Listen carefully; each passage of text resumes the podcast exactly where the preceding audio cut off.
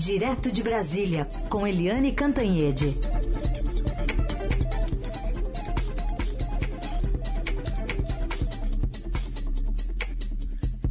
Oi, Eliane, bom dia. Bom dia, Raíssen, Carolina, ouvintes. Oi, Eliane, bom dia, bem-vinda. Vamos falar então sobre essa portaria que foi publicada hoje no Diário Oficial, né, sobre o nosso passaporte, porque afinal de contas o passaporte da vacina está contemplado, vai ser exigido. Os viajantes aéreos brasileiros ou estrangeiros que chegarem ao Brasil em voo internacional terão de apresentar teste de Covid negativo e comprovante, impresso ou eletrônico, de vacinação a partir de sábado, conforme essa portaria publicada. E caso não esteja imunizado, o passageiro terá de realizar quarentena de cinco dias no final, né, no destino final da viagem, que foi essa brecha criada pelo governo federal. Eu estava lendo um pouquinho essa portaria e em nenhum momento se explica como é que vai ser essa fiscalização desse destino final, né? A pessoa vai chegar lá, que seja numa casa, que seja num hotel, e teria de ficar de quarentena. Nessa portaria não se está explicando como é que vai ser essa cobrança? Se haverá uma fiscalização por parte do governo para acompanhar essa pessoa? Se fala em fazer um teste né, de, de Covid ao final desses cinco dias, e se tiver negativo, a pessoa está liberada, mas se não tiver, tem que notificar a Anvisa. E se a pessoa não, não notificar?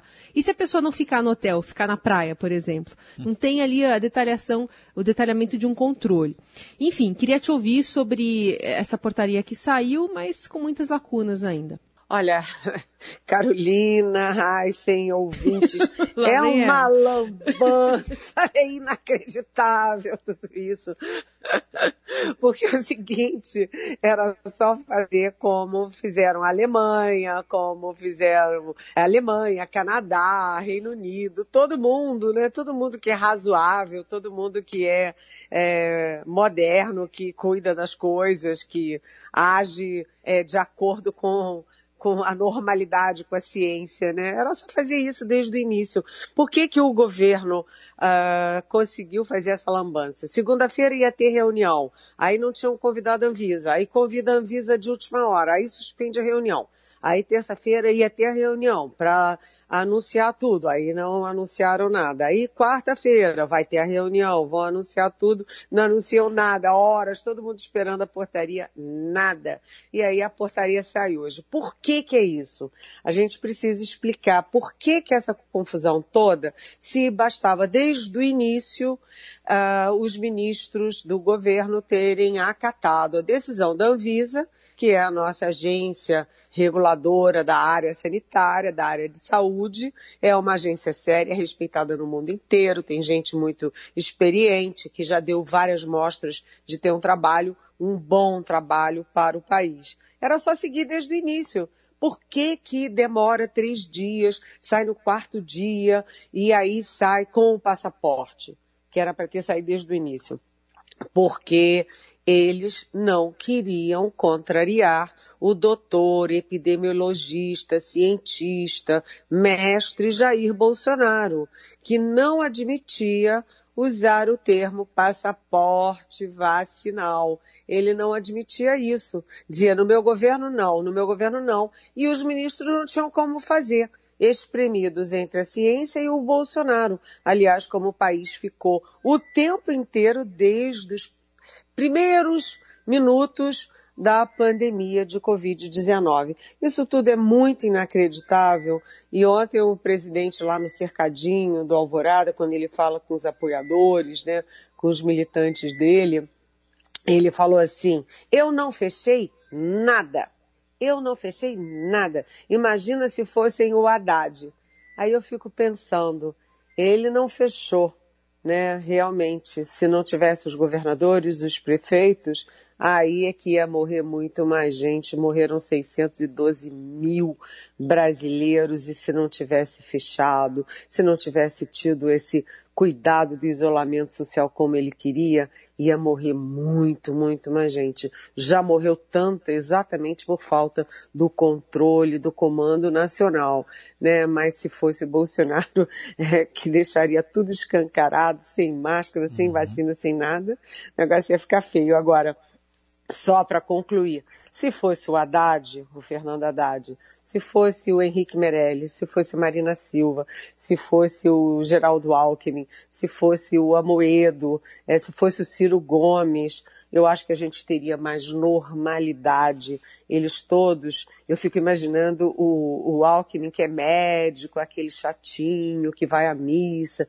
que faz tudo certinho todos eles iriam à, à, televisão ensinar as pessoas a lavar a mão, a, a, usar máscara, falar da importância do isolamento, né, dar um comando nacional, dar um conforto às famílias, né, tomar as medidas, visitar os hospitais de campanha, enfim, qualquer presidente normal teria feito tudo isso que o presidente Bolsonaro não fez. Então, quando ele fala, imagina se fossem o Haddad, eu fiquei pensando, é, imagina se fosse o Haddad e se fosse qualquer outro. Tudo teria sido muito diferente, presidente. Nisso o senhor tem razão. Só fico imaginando aqui o presidente voltando de alguma viagem internacional, né? Mas, mas acho que autoridades como ele são dispensadas né, dessa formalidade, né? Mas, enfim, ele não tem aí carteirinha de vacinação, nem. Bom, vamos ver o que vai acontecer. O Eliane, a, a Débora, nosso ouvinte, é, ela ainda está em cima daquela declaração que a gente reproduziu ontem do ministro Marcelo Queiroga, de que é preferível perder a liberdade, a perder a vida a perder a liberdade. Ela pergunta se isso não vai contra o juramento médico que de defender a vida. É, o, é, o juramento de Hipócrates, né? Porque é, o médico jura salvar a vida. Eu me lembro que quando meu pai estava já na reta final, ele teve um câncer é, não diagnosticado, acabou morrendo de câncer, tinha 63 anos. E no final da vida dele, ali na reta final, eu falei, olha, eu não autorizo mais ficar entubando ele, furando, entubando, maltratando, porque ele não vai ter como, isso não vai salvar ele, isso só vai machucar ele. E aí a médica olhou para mim bem no meu olho e disse assim: Nós temos um juramento, o juramento de proteger a vida, de salvar a vida. É assim, sabe, a, a, a luta pela vida. Né? E aí quando o doutor Marcelo Queiroga, Débora diz que é, é melhor como é que é que ele falou? É melhor perder a, a, a liberdade. É melhor perder a, a, a vida, a, vida. É melhor perder a vida do que perder a liberdade, eu disse, olha, seria escandaloso na boca de qualquer um, mas na boca de um médico que fez o juramento, Débora, realmente é inacreditável também, sabe? É, é o valor à vida que a gente não está vendo. A gente não vê o governo é, dar um palavra, uma palavra de conforto às famílias, né, de defender a vida, né, de defender as vacinas e agora a gente vê as pessoas miseráveis sem ter o que comer, a gente não vê o presidente da República, não vê um ministro é, consolando essas pessoas, dando um horizonte, um cenário ao contrário. A gente vê o Paulo Guedes, que é o ministro da Economia, é, dizendo, criticando a empregada doméstica que ia né, ia para Miami, o filho do porteiro que ia para a universidade, ou seja, é, a vida, a pobreza, a miséria, a fome, então, são um debate embaixo, mas eles como fato estão todos em alta, né? E aí, não sei se dá para fazer algum tipo de link, Eliane, o ministro Marcelo Queiroga tem pretensões eleitorais também para 2022? Sim, ele tem, a gente vai ter um processo grande de desincompatibilização.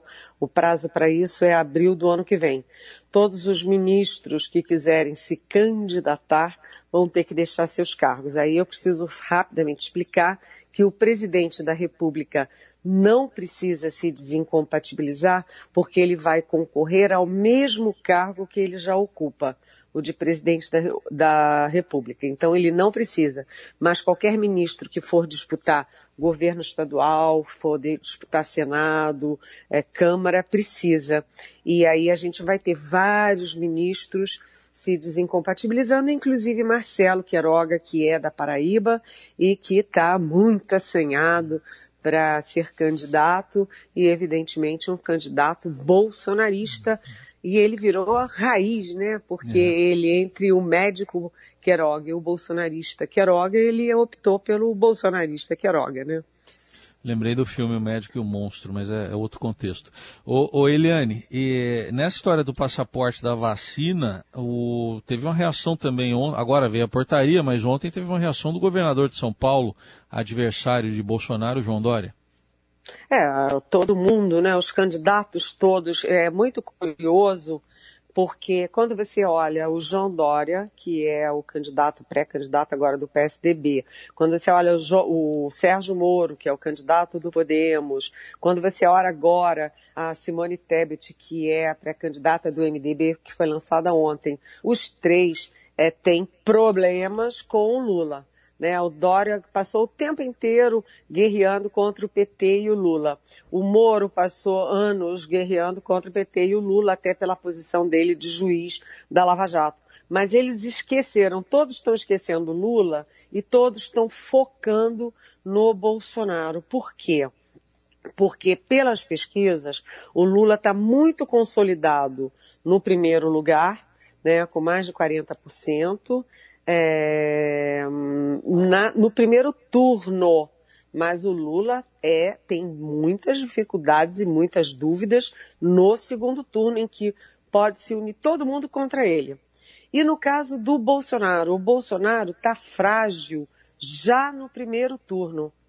Né? Então, quando você compara as pesquisas, o Bolsonaro está muito frágil está ali em torno de 20, 20 e pouquinhos é, por cento no primeiro turno. Então, o Dória, o Moro, a Simone Tebet, todos eles estão focando o Bolsonaro e estão é, imaginando ou usando como estratégia a possibilidade de Bolsonaro fora do primeiro turno e eles abocanhando o eleitorado mais à direita, mais conservador do Bolsonaro. Então ontem o Dória uh, reagiu uh, no confronto direto com Bolsonaro. Bolsonaro, sem querer o passaporte vacinal, e o Dória dizendo que se até o dia 15 ele não, uh, o Bolsonaro, o governo federal não assumissem o passaporte, que ele, Dória, assumiria em São Paulo. E, curiosamente, neste caso ontem, Dória e Bolsonaro concordaram numa coisa. Eles disseram a mesma coisa.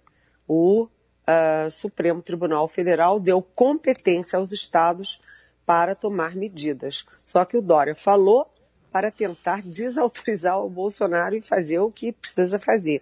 E o Bolsonaro usou para dizer que, olha, toda a culpa de tudo isso é dos governadores, eu nunca tenho culpa nenhuma. Mas é curioso como tudo hoje acaba no, no, no, no campo, né? do, da eleição de 2022, inclusive o passaporte vacinal. Liane Cantanhede fala conosco direto de Brasília para falar sobre o Congresso que promulgou ontem a PEC, ou a fatia da PEC dos precatórios, que permite elevar o valor ali do Auxílio Brasil a 400 reais. Mas esse evento foi tudo menos tranquilo. A gente vai colocar aqui um trechinho de um bate-boca que teve ali entre o presidente da Casa, do Senado, né, Rodrigo Pacheco, e da senadora Simone Tebet, ambos né, pré-candidatos à presidência da República, sobre esse fatiamento. Eu não estou entendendo, presidente. Eu lamento muito. Vossa Excelência não cumpriu o acordo que nós fizemos em público para garantir o voto. Essa PEC não passaria. E depois, na reunião de líderes, nós autorizamos Vossa Excelência a promulgar o que era coincidente desde que jamais deixasse solto a vinculação à Seguridade Social. Não, primeiro que eu não fiz acordo nenhum com Vossa Excelência de não promulgar parte comum. A senhora vai me desculpar. Bom, é, nós então, temos que ter honestidade então, intelectual nisso. Eu vou pedir as notas taquigráficas as não, imagens é lá, da palavra de Vossa Excelência na tribuna, eu não fiz nenhum acordo com Vossa Excelência nesse sentido. Então, a senhora, não, Vossa Excelência, a minha intenção é resolver Bolsa Família. Minha, minha intenção é resolver Bolsa Família. E eu encerro por aqui. É, perfeito. A minha intenção é resolver Auxílio Brasil. Eita, Eliane. Olha, é, ontem a gente falou aqui, né, que o Arthur Lira está engolindo o Rodrigo Pacheco, né? Eles, o, o Senado era o anteparo, a, audácia da Câmara dos Deputados e agora os dois estão juntos na questão do orçamento secreto, na questão dos precatórios, etc. O Arthur Lira da Câmara, o Rodrigo Pacheco do Senado. E aí a gente acabou de falar aqui na Rádio Eldorado que tudo tudo acaba no terreno, no campo da eleição de 2022. Então, quando você vê Simone Tebet, do MDB, e Rodrigo Pacheco, do PSD, trocando desaforos lá no plenário do Senado, são dois candidatos à presidência que estão disputando ali a rabeirinha das pesquisas por enquanto. Agora, o fato é o seguinte, eu achei muito interessante, né? a Carol falar, pois é, aí o Senado promulgou uma fatia da PEC dos precatórios, porque eu nunca ouvi falar em promulgar uma fatia de uma proposta de emenda constitucional. Isso foi mais uma invenção do Arthur Lira, né, fatiar uma PEC e foi mais uma uh, engolida no Rodrigo Pacheco. Eles é, promulgaram a parte da PEC é, que garante o estouro do teto e que garante 62,2 bilhões de reais aí para gastar, para pagar não apenas o Auxílio Brasil, como disse o Rodrigo Pacheco, mas muitas outras cocitas más. Agora a Câmara vai ter que votar a outra parte, que é a parte do calote dos precatórios. Então, imagina, uma PEC é, fatiada. Eu nunca ouvi falar nisso, mas é, tudo é possível na política e cada dia mais a gente vai tendo aquele inacreditável, né, gente? O Eliane, agora falando em fatia, se juntar, se, se pedido de impeachment fosse fatia, daria um bolo enorme, né? Entrou mais um lá na Câmara pois ontem. é. Já tem cento, eu acho que 140, alguma coisa assim, a gente nem conta mais é, pedidos de impeachment e ontem é, um grupo de juristas liderado pelo Miguel Reale Júnior, que nós já entrevistamos aqui, voltamos a entrevistar ontem aqui na Rádio Dourado, é, foi lá na Câmara apresentar um novo pedido de impeachment, agora com base naquele denso é, e muito bem comprovado relatório da CPI da Covid do Senado Federal. Mas o que eu achei mais impressionante é que nem a mídia deu muita bola porque ninguém acredita mais em impeachment nenhum e o, vou chamar atenção para o editorial do nosso Estadão hoje, né? Na verdade, o PT é um pouco um, um pouco não, é cúmplice disso. O PT nunca apostou no impeachment do presidente Jair Bolsonaro. Portanto, agora, final de ano, chegando no ano da eleição, aí é que não tem impeachment mesmo e agora é é, vamos ver como é que fica esse último ano, como fica a economia, como, ficam, como fica a caneta do presidente e como ficam, portanto, as eleições de 2022. Essa é Eliane Cantanhede. Volta amanhã para nosso sextou aqui a partir das nove. Obrigada, Eliane. É. Até. E eu convido todo mundo para Gorinha, das nove e meia da manhã, o Estadão vai passar ao vivo um debate sobre uh, combate à corrupção. Eu vou ser a mediadora. Uh, teremos o, o, deputado Alessandro Bolon, a deputada uh, Adriana Ventura e o, o, senador Álvaro Dias, além de, de Roberto Livianu, que é do Instituto Não Aceito Corrupção. Hoje é dia do combate à corrupção, gente. Até já. Beijo.